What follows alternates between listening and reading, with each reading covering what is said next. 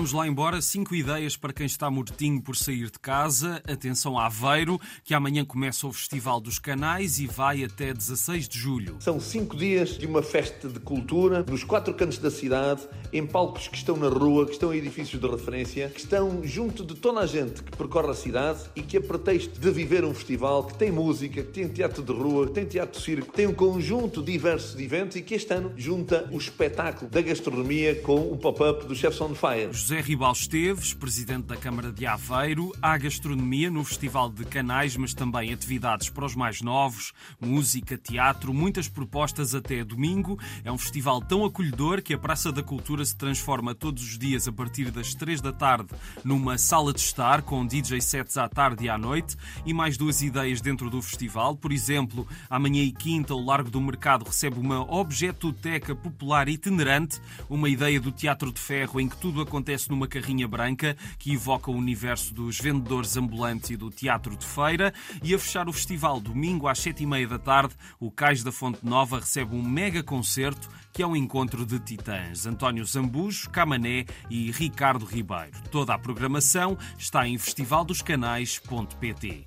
Vamos agora até Lolé, porque amanhã começa mais um ciclo de filmes com estrelas. É a oportunidade de ver vários filmes portugueses ao ar livre, em espaços diferentes, sempre às nove e meia da noite. Eu achava que a minha vida era uma desgraça. Ainda bem que vim este jantar. A minha vida não é assim tão má. Amanhã o Largo da Igreja de Carença exibe Revolta, a comédia satírica de Tiago R. Santos, com quatro amigos que se encontram para jantar enquanto há manifestações na rua e aquele jantar vai dizer muito sobre as personagens. Vem o vento do deserto. Vem o vento do deserto.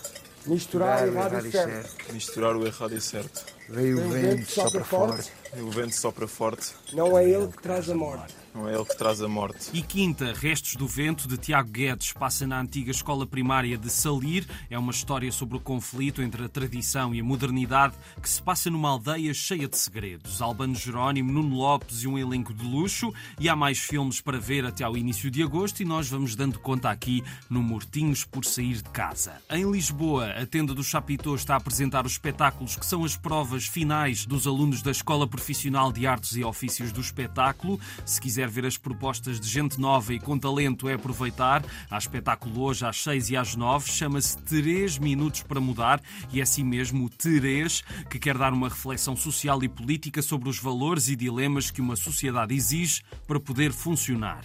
Há outro espetáculo dos finalistas da escola na sexta, também às 6 e às 9. Chama-se Elipsado, também um espetáculo que quer fazer refletir, desta vez sobre as ações e reações impostas pelo outro e pela sociedade, com a figura da elipse no centro de tudo. Duas ideias de teatro no Chapitão para quem quiser ver novos talentos em palco. Mudam-se as histórias, mudam-se os estilos, é o nome de uma exposição da Casa das Histórias Paula Rego, em Cascais, que reúne obras que dizem muito sobre o processo criativo da artista. São trabalhos que vão desde a década de 50 até aos seus últimos anos de produção artística, mais de 100 obras para ver. Quem nunca foi à Casa das Histórias tem de ir, com ou sem exposição, e quem já foi tem aqui um motivo para lá voltar. Está aberta de terça a domingo, das 10 às 6. E terminamos em Lisboa, porque daqui daqui a dois dias, no Jardim do Turel, vai-se ouvir muita música, como, por exemplo. Pôr do sol, pôr do sol, pôr do sol. É o Arraial de São Cajó, que será totalmente dedicado ao pôr do sol, a paródia da RTP às novelas da qual ouvimos agora a música, e que a 3 de agosto tem um filme a estrear nos cinemas. Este arraial serve, portanto, para antecipar esse filme, O Mistério do Colar de São Cajó, que, como todos sabem, está na família Bourbon de Linhaça há mais de 3.500 anos. E a festa começa na quinta às 7, no Jardim do Turel. Terá Toy e o Jesus Quisto, a banda da série que também faz shows fora dos ecrãs. E quem tiver faltado ao Santo António pode agora ter a experiência de um arraial que será de certeza diferente. E são estas as sugestões de hoje. Até amanhã.